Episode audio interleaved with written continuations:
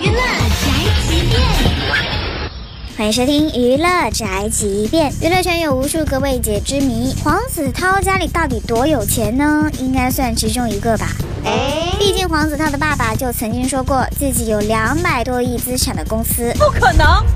而最近黄子韬不小心又在微博炫了一下富，他先是上传了豪宅的秒拍，之后又在微博晒了一组比福利山庄的照片，疑似曝光了自己在美国的豪宅。照片当中，这处豪宅简直奢华到不像话呀，令人羡慕不已。但很快被网友打脸，黄子韬的豪宅是租来的。装什么呀？